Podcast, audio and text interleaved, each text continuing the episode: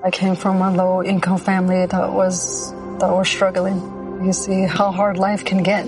GC became a part of my life because I don't want my family to fall back into that. I never thought education would take me this far. I'm still young. I still have a lot to do in my life and just want to get things done the way I want with a good education under me. I'm Stacy and Grand Canyon University helped me find my purpose.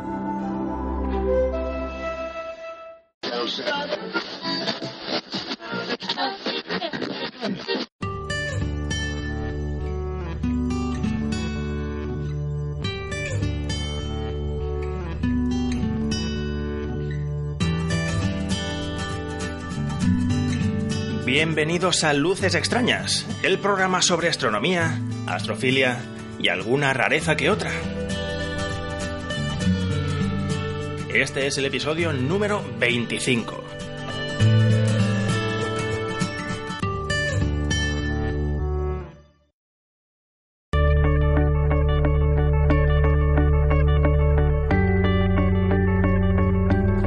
Soy Néstor y esto es Luces Extrañas, un programa en el que se comparten las experiencias de un aficionado a la astronomía visual a pie de telescopio.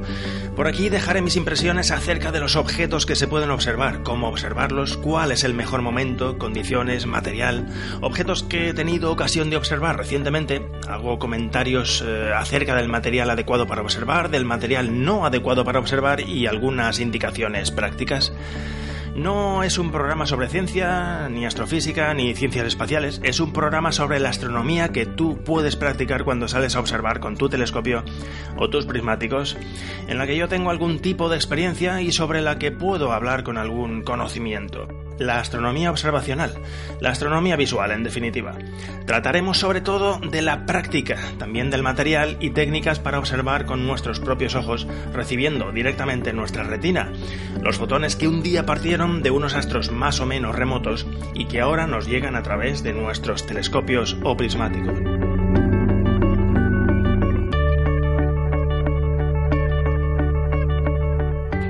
Podido ser.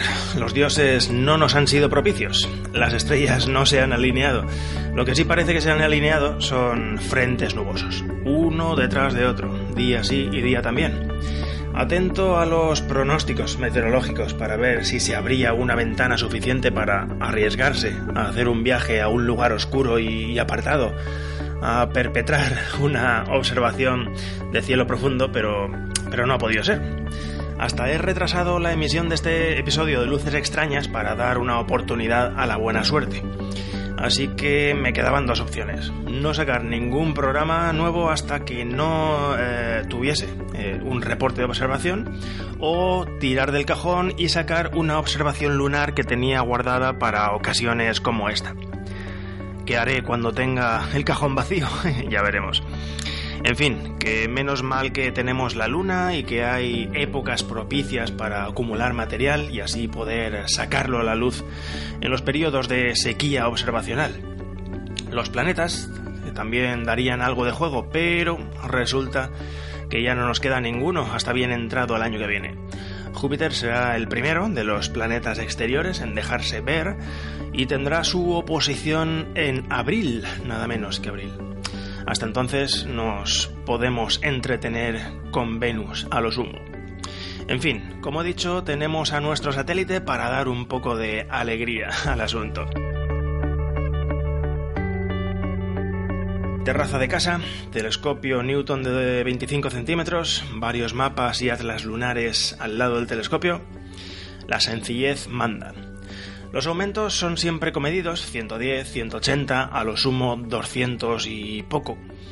Por una parte porque más aumentos sin seguimiento son incómodos de sobrellevar y por otra porque quiero que las observaciones lunares que estoy dejando en estos programas sean eh, compatibles, sean disfrutables para la, la mayoría de tamaños de telescopios. Aún así os emplazo a que me hagáis saber si preferís zonas más amplias de las que estoy reportando, zonas o detalles más concretos o si sigo como hasta el momento y continúo haciendo lo que me da la gana. ya, ya me diréis.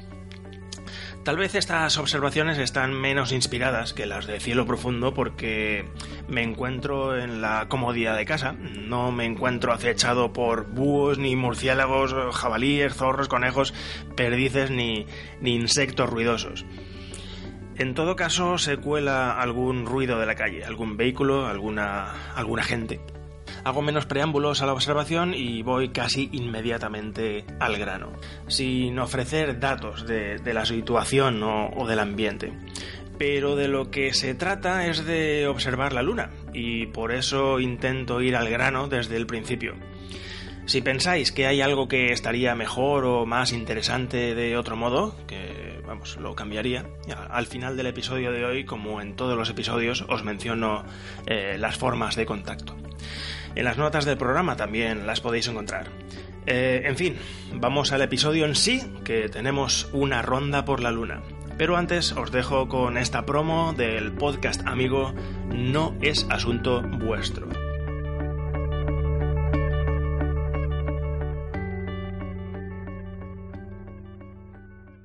No es asunto vuestro. La creación de una startup en directo.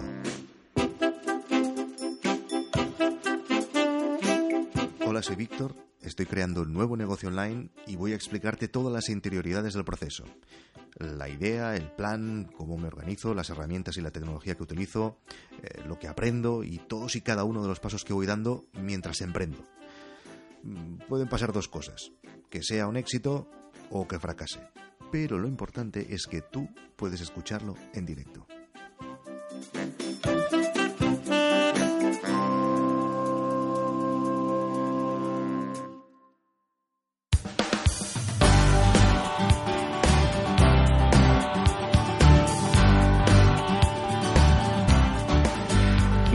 O buenas tardes noches. Una vez más, pues nos vemos aquí otra vez. En esta ocasión, y como últimamente he hecho un par de veces, os ofrezco una observación lunar. Estoy observando la luna, hace poco que he empezado. El resto de la observación, eh, o la mayoría de ella, la compartiré con vosotros y ya sabéis el ambiente, una terraza en mi casa, en Alcublas, el telescopio es el conocido por vosotros, el Newton 250 en base Dobson, que rescaté de, del ostracismo de un armario, y lo tenía allí encerrado durante mucho tiempo y que, vamos, he vuelto a redescubrir, lo estoy utilizando y me viene de perlas para estas observaciones cortas de pocas horas que al menos parcialmente comparto con vosotros. Hoy la luna está en su, en su noveno día, ¿eh? es eh, el noveno día de lunación después de la luna nueva. Eso quiere decir que ya ha pasado holgadamente, ya ha pasado claramente eh, el terminador de la mitad de la luna y ya avanza hacia el oeste, de modo que es mayor la parte iluminada de la luna que la no iluminada. Como un usuario de un telescopio Newton, pues la luna eh, está del siguiente modo. Eh, la parte norte de la luna la veo abajo en la imagen y la parte sur de la luna la veo arriba de la imagen. Cabe decir, ahora que estoy con el tema de, los puntos cardinales en la Luna, que nuestro satélite tiene su propio este y su propio oeste. Así como el resto de objetos del cielo siempre decimos al este de no sé dónde, al oeste de no sé qué. Pues aquí el este de la Luna no corresponde con el este terrestre, tiene su propio este y su propio oeste. De forma y manera que bueno, el este, yo que soy un observador del hemisferio norte, el este lunar es la parte izquierda de la luna y el oeste lunar es la parte derecha de la luna. Está creciente, como he dicho, está de nueve días, de modo que la parte este es la iluminada y la parte oeste es la que está sin iluminar. Dicho esto, pues bueno, No os voy a marear con muchos datos ambientales porque ya sabéis que la Luna tiene mucha luz, no hace falta irse al fin del mundo para encontrar unas condiciones estupendas para ver la Luna. Se puede hacer desde cualquier plaza, desde cualquier eh, terraza, desde cualquier lugar donde tengáis el, el horizonte o el camino despejado desde vosotros hasta la Luna, que no haya edificios, que no haya antenas, que no haya estas cosas. Y ya está. Eh, no hace falta cuidar la oscuridad y, por eso se presta a observarla todas las veces que, queramos. Y bueno, digo esto porque no hace falta que os reporte datos de oscuridad del cielo, no me he traído el aparato de oscuridad del cielo. La temperatura es eh, agradable, pero no la sé medir porque tampoco aporta nada, ni la humedad. Esta tarde sí que había un viento que yo temía que me moviese el telescopio, pero eh, y, me, dificultase la observación, pero me he encontrado con la grata sorpresa de que a la hora de ponerme a observar, pues ha cesado completamente. No sé cómo está el tema del SIN, del cielo, para meter altos aumentos, pero como acostumbro, no voy a meter altos aumentos, me quedaré por debajo de los 200, como mucho. Normalmente estaré en 110, eh, saltaré a 180 y tal vez en algún momento para confirmar la existencia de algún pequeño cráter de estos de 2 kilómetros pues eh, le ponga el cabezal binocular que ronda los 200 aumentos, además de brindarme visión por los dos ojos y me quedaré ahí. De modo que pues no, no hay problema tampoco con eso. Y bueno, pues eh, más que nada lo hago para que este, este, esta observación esté al alcance de todos, que con pequeños instrumentos eh, se pueda abordar. Y no digo yo cómo se ve un cráter a 500 aumentos, porque con este telescopio no lo hago. ¿Cómo se ve la luna en su noveno día? En su noveno día de lunación. ¿Qué detalles muestra la luna? Bueno, pues la parte más iluminada, la del este, la de mi izquierda, como observador del hemisferio norte que soy, pues en el borde en el borde de la luna, que es el más iluminado y el que menos detalles eh, muestra, se ve claramente el mar de las crisis, redondito y muy ceñido al borde. Redondito es él, pero lo vemos tan oblicuamente que se ve eh, achatado. En su parte sur está el mar de la fecundidad, que claramente se enlaza con el mar de la tranquilidad. Entre los dos hacia arriba bueno, hacia el, hacia el sur tenemos el pequeño mar del néctar, el mare nectaris. Bueno, y siguiendo del, mar, eh, del mar de la tranquilidad hacia abajo tenemos el mar de la serenidad, que alguna vez últimamente creo que lo hemos repasado. También se enlaza por un canal de lava el mar de la tranquilidad con el mar de la serenidad. Y en la parte de arriba del mar de la Serenidad, pues eh, la parte sur, quiero decir, hay un pequeño mar que se llama Mare Vaporum, mar de los vapores. Eh, tiene un cráter interesante por ahí, pero ciñéndonos más al terminador, que es donde más evidentes son las sombras y las proyecciones de las montañas y estas cosas, tenemos el mar, el mare Imbrium, que no termina todavía hoy de salir de la oscuridad lunar, que muestra su inmensa llanura salpicada de cuando en cuando por pequeños cráteres, aunque hay cráteres importantes como Aristilus, como Arquímedes, y hoy no se ve ninguno tan importante. Y a la parte de abajo del Mare Imbrium, a la parte norte de la Luna, eh, y ya cerca del borde norte está el Mare Frigoris. El Mare Frigoris es muy alargado, entre Mare Umbrium y, eh, y Mare Frigoris, muy diferentes entre sí. Hay unos cuantos accidentes y cráteres eh, mm, de renombre.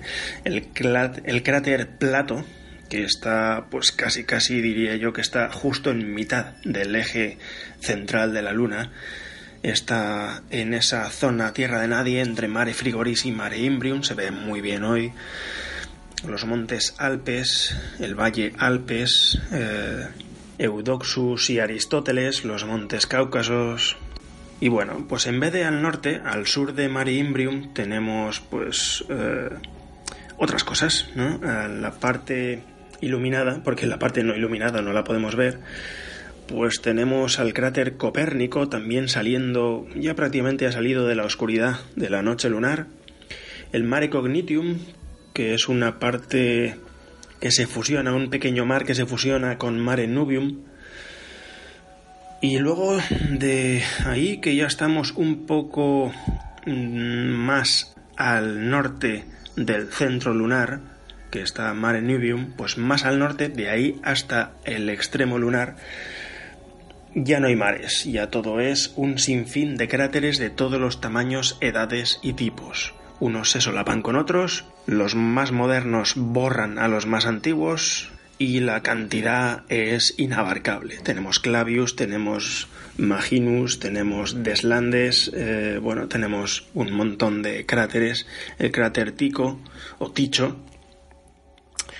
Y bueno, siguiendo con mi filosofía de las últimas observaciones lunares que habéis podido oír en Luces Extrañas, pues me voy a zonas más limpias, me voy a zonas donde los cráteres no estén tan apretados entre sí que se puedan individualizar, que se puedan seguir, que uno pueda ir de uno a otro viendo su, las características de cada uno sin, sin, sin error posible, sin perderse.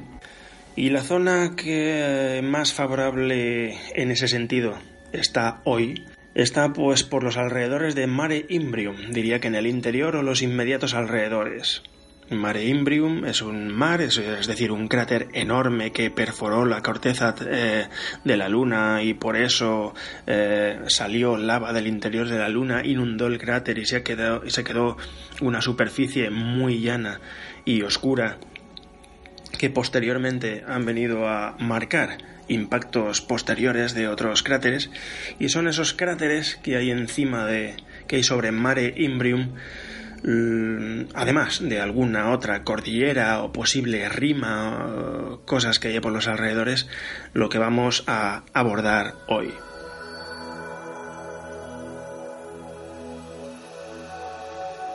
Esta zona ya la cubrí hace tiempo, no sé si recordaréis el podcast número número 7 que se llamaba Rostros humanos en un mar de lluvias.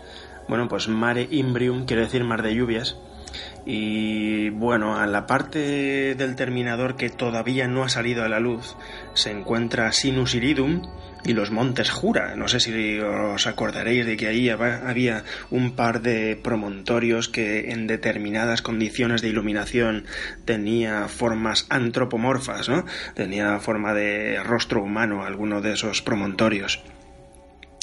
Bueno, pues estamos en esta misma zona, esa zona que recorrió el Apolo 15, aquel cochecito que se internó en el mar de las, de las lluvias, por los montes Alpes, por los montes Cáucasos, montes Tenerife. Eh, todo esto lo cubrí, pero con diferentes condiciones de iluminación. De ahí que os he dicho más de una vez que la lluvia, que la lluvia no, que la luna es interminable, porque aunque cubras las mismas zonas, si estás en diferentes días de lunación, la iluminación es completamente diferente y los detalles son muy diferentes, unos más evidentes que otros, o, al revés. Así que tenéis un eh, repaso en el número 7 de, en el podcast 7 de Luces Extrañas de algunos accidentes que hay por aquí en otro día diferente de lunación. Y hoy pues estamos en el noveno día todavía hay, no ha salido el Mare Imbrium, el mar de las lluvias de la noche lunar. Eh, saldrá en los próximos días, en los próximos dos días. Sí, en dos días ya habrá ha salido del todo. Y hoy pues los detalles son diferentes de los que comentaba en aquel episodio. Vale, tenemos el Mare Frigoris en la parte de abajo. Es un mar alargado, como he dicho, y hay una línea de montes, una cordillera también picada por pequeños cráteres y un cráter grande que separa al Mare Frigoris del Mar de las Lluvias. Aquí es donde se encuentra el cráter Plato. Vamos a él.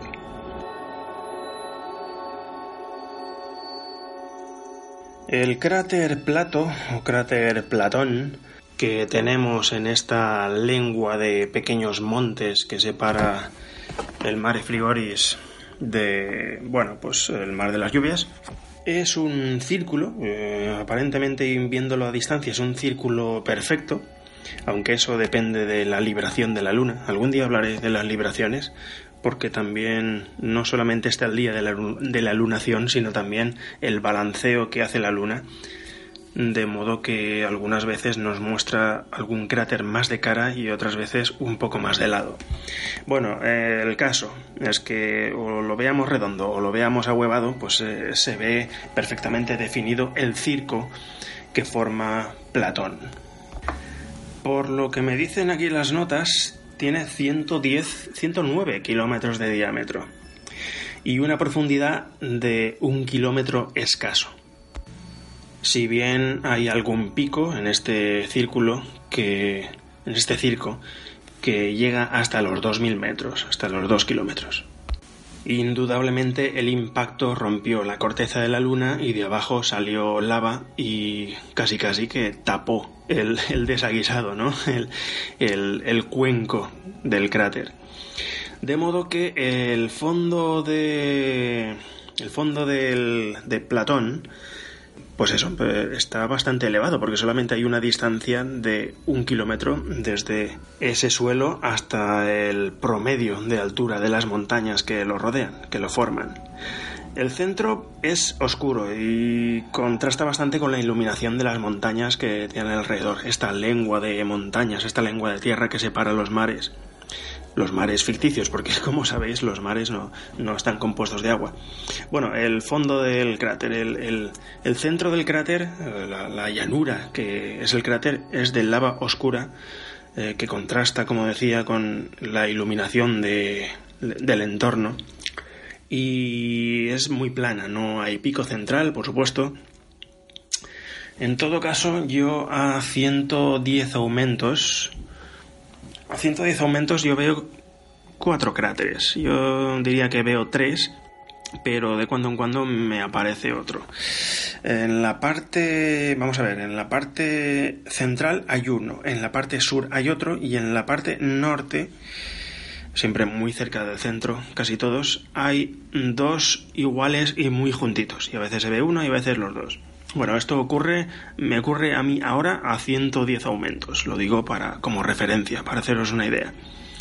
Si meto más eh, aumentos, como acabo de meter hace unos minutos, y le doy 180 y el cielo lo permite, pues eh, detecto alguno más. Uno también en el centro, muy pequeño, tendrá, no sé, apenas dos kilómetros tal vez, eh, o un kilómetro, no sé. Y otro en la parte que vendría a ser... ¿Qué parte es esta? Vale, la parte sureste. Justo en esa parte donde está este cráter que solamente veo altos aumentos. Hoy hay un trozo de pared que se ha derrumbado, un gajo de, de pared que por lo que me dice aquí en las notas eh, tiene 20 kilómetros de longitud se ha desprendido y se ha, bueno, se ha agrietado hacia dentro de, del cráter, aunque sin llegar a caerse, sin llegar a avanzar mucho. Hay otro trozo menor hacia el norte al que le ha ocurrido la misma, lo mismo, pero es algo más pequeño y también menos definido. Hoy las sombras están ahí. Esos trozos son los que sobre todo el primero, el de 20 kilómetros, ese es el que, esa es la zona que está proyectando su sombra sobre el fondo del cráter. Si bien hoy, como ya no está, eh, ya está avanzada la fase lunar, estas sombras no son tan pronunciadas como en, días anteriores cuando el cráter está saliendo del terminador. Hoy no son muy dramáticas, vamos, pero visibles, ¿eh? son visibles. Y bueno, pues esto es Plato. Plato, el interior es curioso porque aunque esté muy iluminada la luna, es muy oscuro. Es muy oscuro y eso, como he dicho antes, he insistido, contrasta mucho con, con, la, con, con el entorno. Podemos entretenernos en buscar pequeños crátercillos del orden de, no sé, 5 kilómetros, 6 kilómetros, 7 kilómetros a lo mejor, en los inmediatos alrededores, o sea, en las faldas de, de la de las laderas que forman las paredes del cráter hacia afuera.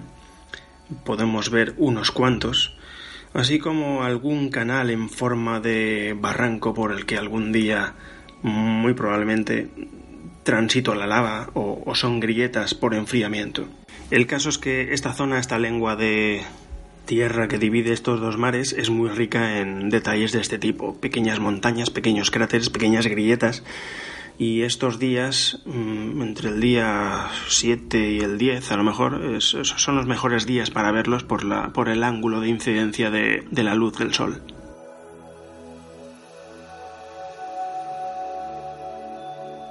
Y nos dejamos caer por las laderas de Plato hacia las aguas, entre comillas, del mare Imbrium.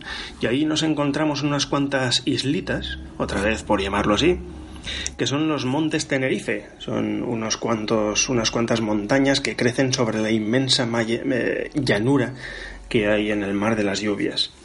También salpicada por algún cráter, también unos 5 kilómetros, unos 7 kilómetros, una cosa así solitarios y que eso resaltan sobre una inmensa llanura con sin apenas detalles.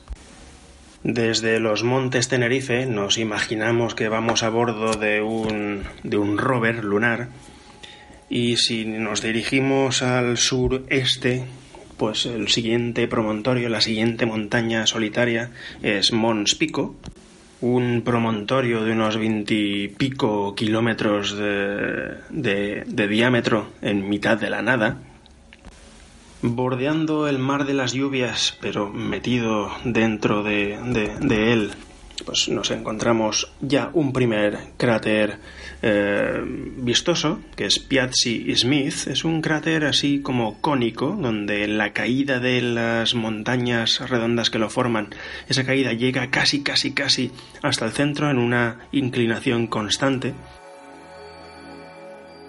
Seguimos con nuestro itinerario con un rover y nos encontramos con otro promontorio solitario en medio de una llanura infinita que se llama Monte Pitón, que también viene a tener esos 20 o 25 kilómetros de diámetro. Hablo de diámetro porque me lo pone aquí en las notas, pero eh, no cabría hablar de diámetro porque son montañas irregulares.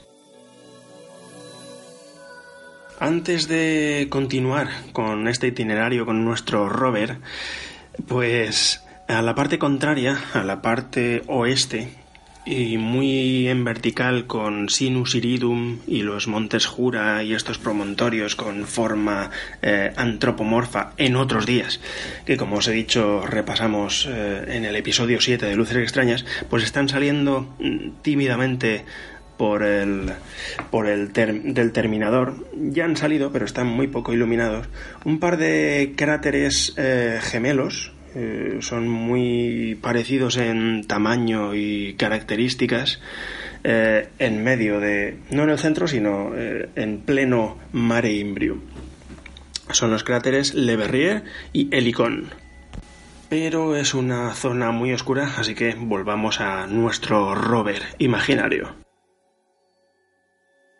Estos eh, montes o promontorios y el cráter Piazzi Smith, o sea, el monte Pico, el monte Pitón y el, y el cráter Piazzi Smith, están en el borde del Mar de las Lluvias, pero dentro del Mar de las Lluvias. Eh, fuera del Mar de las Lluvias y también, pero también en esa área, en el borde, pero fuera, está el cráter Plato, como hemos estado repasando hace un momento, y se ve como un barranco una grieta, un barranco que, bueno, la imaginación nos podría decir que es un río que está alimentando eh, este mar o este inmenso lago que es el mar de las lluvias. Esta grieta, que bueno, pues es un barranco de lava, o no sé, no sé lo que es, la verdad, tiene 166 kilómetros de, de un extremo a otro, y en su parte más ancha mide 10 kilómetros, 10 kilómetros de ancho. Y bueno, esta largaria, mm, he dicho que está alimentando el mar de las lluvias, pero realmente parece un canal que comunique estos dos mares, el mar de las lluvias, el mare frigoris. Y bueno, me dejo de apariencias. Seguimos con nuestro rover, que nos lo habíamos dejado aparcado aquí en Monte Espitón, y seguimos hacia el sureste. Y eso, buscando el borde del Mare Imbrium, nos encontramos con otro cráter, un cráter célebre por el nombre, no por su vistosidad, aunque es, es curioso. Es el cráter Cassini, y el cráter Cassini tiene unos 54 kilómetros de diámetro. Se encuentra eso en el borde del Mare Imbrium, en una subzona del Mare Imbrium que llaman Palus Nebularum, que esto quiere decir pantano neblinoso, nebuloso o nublado o algo así. Y su fondo también es poco profundo. Pese a esos 54 kilómetros de diámetro, el, fondo solamente tiene una profundidad de 1,2 kilómetros con respecto al, al, al, promedio de montañas que lo forman. Lo que más llama la atención al primer vistazo es que ya está salpicado por cráteres importantes que han caído dentro, no de estos de un kilómetro o dos kilómetros o tres kilómetros, sino que ya son de 15 y de 10. El cráter de estos dos que hay en medio, eh, el más pequeño de los dos, es gemelo de uno que se encuentra afuera. A mí virtualmente me parecen idénticos ahora mismo. Y bueno, pues luego ya tenemos algún cráter menor, tanto en el centro tanto dentro del cráter como en la periferia. Pero allí, ahí ya lo dejo a vuestra discreción. Utilizad los aumentos que consideréis oportuno. Ponéis más aumentos, ponéis menos aumentos, os quedáis a mitad. Lo que la noche y el telescopio manden para percibir pues eh, detalles más finos estos cráteres grandes, estos cráteres pequeños y alguna rugosidad que os encontraréis por esta zona. Son interesantes también las sombras que no, son sombras muy, muy pronunciadas, sino eh, esa... Ah, ah, ¿Cómo decir? La textura diferente, esa rugosidad que muestran las laderas de las montañas de Cassini cayendo hacia afuera en comparación con la infinita mm, planicie del mar de las lluvias. Nos volvemos a subir en el rover y no mucho más, no mucho más hacia el sureste y siguiendo el borde del mar de las lluvias como todo el rato, nos encontramos con otro cráter que es eh, más modesto que el anterior, pero bueno, también es vistoso. Es el cráter Zaetetus o Taetetus. Está localizado pues eso, al suroeste del cráter Cassini. Tiene unos 25 kilómetros de diámetro y aquí sí se puede ver que la profundidad es mayor, porque las sombras que proyectan las paredes son más groseras, pese a que el tamaño de diámetro es menor. 25 kilómetros de diámetro y casi 3 kilómetros de profundidad. No se le ve, porque no tiene, eh, promontorio central, promontorio de rebote central, y tampoco se ven impactos eh, posteriores de otros impactos, otros cráteres, aunque bueno, pues no es llana del todo la superficie central de este cráter. Tal vez sea porque es un cráter de estos cónicos en los que, bueno, hay mucha pendiente de las paredes. Esa pendiente se ha terminado derrumbando y ha llenado la parte central del cráter con una llanura rugosa. Hacia el este del cráter y afuera nos encontramos con los montes Cáucasos y a la parte oeste nos encontramos con la infinidad del mar de las lluvias. Y es aquí donde nos vamos a eh, meter ahora porque hay cosas interesantes. Ah, pero una cosa, una cosa antes, porque lo he estado viendo durante un rato, hay un par de cráteres semifantasma en la parte sur de Tetetus. Dos cráteres, uno está en la ladera cuando todavía la ladera no ha muerto, no ha terminado de introducirse en el Mar de las Lluvias y hay otro que está al lado pero sí que parece que ya está en la llanura. Pues los dos son cráteres de estos que parecen semifantasmas o que les falta definición y bueno, pues son muy suaves, y, bueno, son tan suaves que parecen no estar formados por un impacto directo, sino por impacto de material rebotado, porque tienen una silueta muy, muy suave, unas curvaturas eh, muy poco pronunciadas. Así como hay otros cráteres más pequeños que tienen una sombra más agresiva en su interior, estos, las paredes que los forman apenas tienen poder, yo creo que ninguno, para formar una sombra en su interior. Son esos pequeños detalles que la verdad que se dejan agradecer porque le dan riqueza a la observación.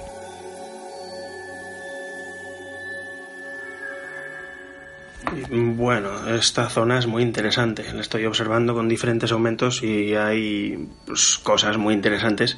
Y como os he dicho al principio de la, de la grabación, eh, están suficientemente separadas unas de otras para, para no perderse. Bien, pues al, eh, al noreste, no mentira, al noreste no, al suroeste de estos cráteres que hemos visto que se llamaban Cassinis y Tetetus, tenemos eh, Aristilus, es un cráter más contundente, tiene 55 kilómetros de diámetro y una profundidad de 3,6 kilómetros. Y bueno, aquí puede uno estar un rato eh, con, jugando con los aumentos para ver detalles en los derrumbes que ha habido en las paredes hacia adentro del cráter. En este caso sí que hay material en el centro, material de rebote de cuando el impacto, y sí que se formaron un, sistema, un conjunto de montañitas justo en el centro del cráter. El cráter es muy redondo, y como decía, se puede ver sin ningún tipo de problemas eh, que la pared que lo forma está derrumbada en forma de terrazas hacia adentro. Hacia afuera, sin embargo, es una, es una rampa es una rampa constante. El pico central, que no lo he dicho porque no tenía el detalle a la vista, el pico central eh, son, son tres o cuatro montañitas bueno, como son irregulares no lo sabría decir. La verdad es que no sé si lo que estoy viendo son media docena o solamente cuatro o tres montañas. Bueno, tienen una altura sobre la llanura central de 900 eh, metros, una montaña que se eleva un kilómetro. Y lo que decíamos de las montañas que lo forman, eh, hacia adentro están aterrazadas, Mm, comiéndose, digamos, buena parte de la llanura que debió haber ahí. Ahora queda un resto de planicie y bueno, eh, hacia afuera, sin embargo, no está aterrazado, sino que baja mm, con una forma de una forma más suave, aunque rugosa, parece que ser una pendiente constante, sin roturas y va a morir por el norte a un cráter fantasma, este tipo de cráteres que tanto me gusta a mí. Bueno, es un cráter pues semisumergido. Está totalmente sumergido por la parte lindante a Aristilus. Y bueno, todavía quedan restos de él en la parte opuesta. La parte cercana Aristilus ha sido completamente sumergida por las lavas del vecino. Digamos que está aplastado o sumergido por las laderas de Aristilus. Y tenemos que intuir que ahí hay un cráter siguiendo el rastro timidísimo de un semicírculo eh, que bueno que no se termina de cerrar porque queda debajo de las laderas de Aristilus es una gozada este tipo de objetos que una vez estuvieron ahí y casi casi han sido borrados con posterioridad. Y aunque no cuento con los datos, según la imagen que estoy viendo en este momento, si el otro tiene unos 54 o 55 kilómetros de diámetro, esto yo diría que tendría uno, que tendría en su día unos, unos 30 kilómetros de diámetro.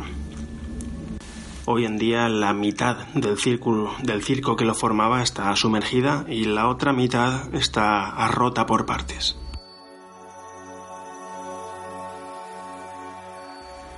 Bien, Aristilus tenía este cráter fantasma justo al norte, y si nos vamos al sur, eh, corriendo, recorriendo un trazo de, no sé, 60 kilómetros tal vez, nos encontramos con otro cráter de dimensiones eh, similares, ¿eh? de, la misma, de la misma ganadería. No es un cráter fantasma ni, ni nada por el estilo. Se llama Autolicus. Autolicus tiene un diámetro de 39 kilómetros y la profundidad es de 3,4 kilómetros. Me consta porque me acuerdo que este cráter ya os lo relaté.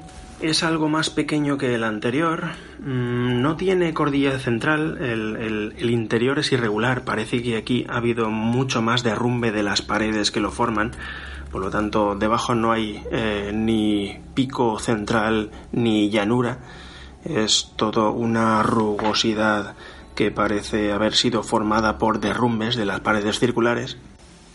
Y como siempre, pues el, diablo está en los detalles, ¿no? Aquí los detalles son lo que le da riqueza a la observación y aquí en un borde del mismísimo cráter hay un impacto posterior. Pues ese impacto está partido por la mitad por un derrumbe posterior es visible, prestarle atención, meterle los aumentos que sea cómodo, que sean cómodos para la noche, porque es un detalle curioso, ¿no?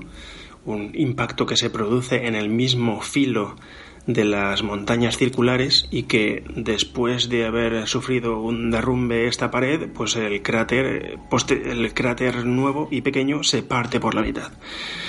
Bueno, es interesante esto, son interesantes una serie de domos que hay en los inmediatos alrededores, creo que en las mismas laderas del, cráter, así como eh, grietas sospechosas y, y estructuras mm, sin definir, vamos a dejarlo ahí. Este es Autolicus, un poco más pequeño que Aristilus, pero vamos, de una escala similar metidos los dos en las afueras, pero, pero metidos generosamente dentro de Mare Imbrium, que parecen comunicados por una bueno, comunicados por una lengua de terreno irregular, o al menos más irregular que la inmensa llanura del Mar de las Lluvias. Y bueno, pues si nos vamos a... Eh, corremos, recorremos un, eh, unos 100 kilómetros hacia el oeste, desde Autolicus. Recordemos que al norte tiene Aristilus eh, con una lengua de tierra irregular, pues con otra lengua de tierra algo más irregular tenemos otro cráter de renombre y otro cráter muy diferente de los dos anteriores porque, bueno, por muchas cosas y porque, porque es más grande también. Se trata de Arquímedes,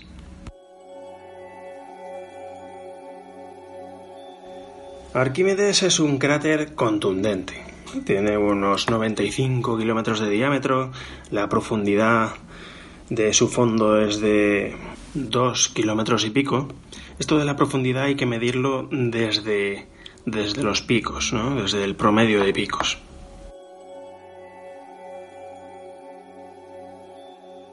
Y bueno, no tiene rival en el Mare Imbrium, es el, el cráter más contundente de más diámetro que hay en el mar de las lluvias. El interior del cráter, como algunos que hemos visto hoy, el, cráter plato del principio, por ejemplo, eh, bueno, está inundado de lava, de modo que no hay promontorio central, no hay pico central.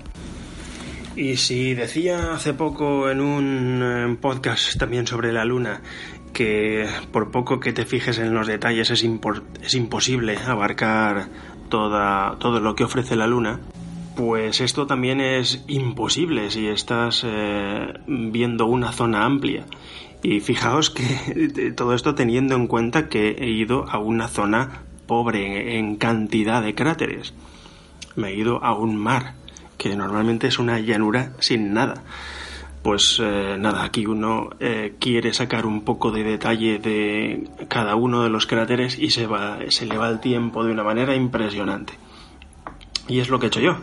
Durante el último rato, durante los últimos minutos, un cuarto de hora a lo mejor, he estado observando solamente Arquímedes. Sus terrazas, sus paredes rotas, sus mini cráteres que hay tanto en sus laderas como en el interior, y los cráteres vecinos. Eh, también tiene promontorios vecinos y, y montañas que salen de la nada en el Mare Imbrium cráteres que son perfectamente redondos y que, bueno, parece que estén hechos ayer porque no tienen ninguna rotura, son limpios e inmaculados.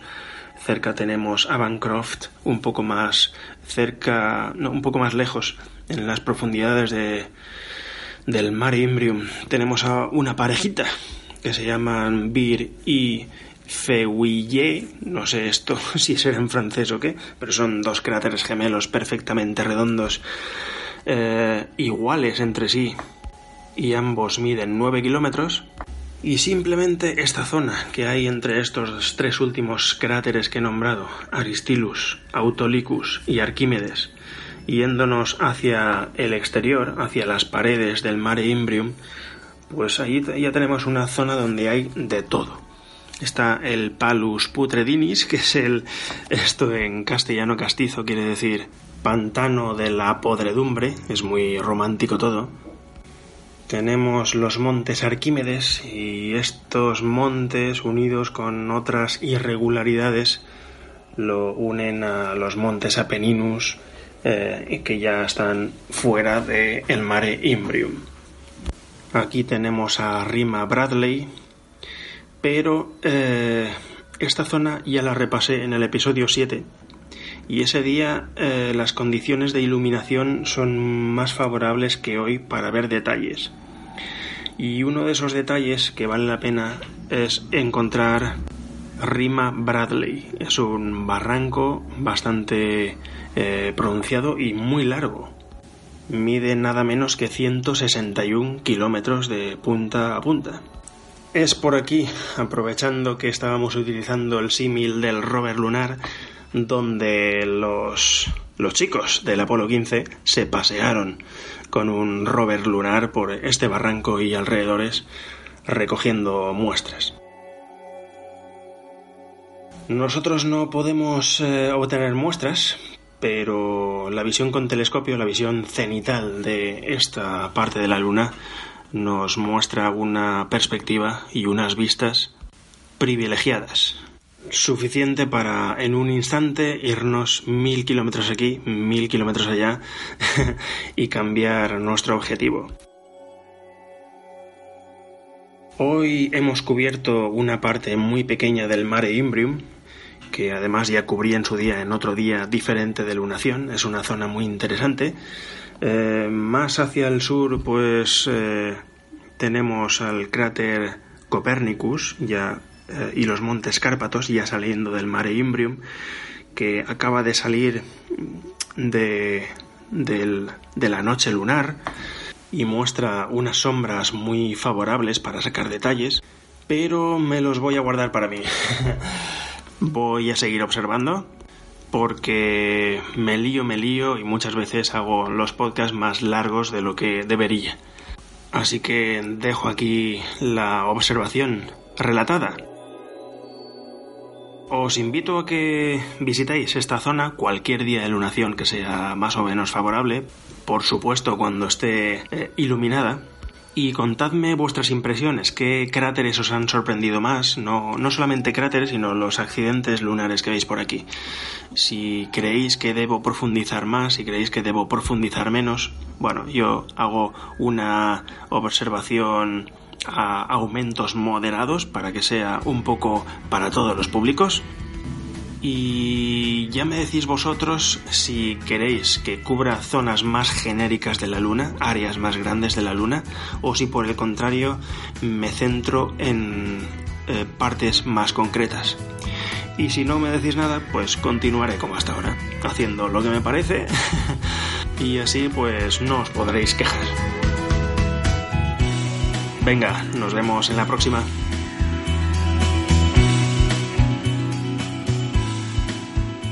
Aquí llega a su fin el episodio 25. Muchas gracias por vuestras valoraciones y comentarios en iTunes y en iVoox. Eh, os animo a seguir haciéndolo, ya que es el mejor modo disponible para que las personas que van buscando podcast de interés vean qué opiniones tiene la gente sobre, sobre el mismo. También las que me enviáis por correo. Para contactar, dejar comentarios, preguntas y consultas sobre lo hablado en este episodio o anteriores, tenéis varios medios a vuestra disposición. Twitter, eh, estamos en la cuenta arroba luces-x. En el correo electrónico estamos en la cuenta lucex.nestorgm.com y también tenéis los comentarios en el blog y las citadas valoraciones en iTunes o iBox. Dejo enlaces para todo ello en las notas del programa. De modo que gracias una vez más eh, por haber dedicado vuestro valioso tiempo a escuchar el programa y...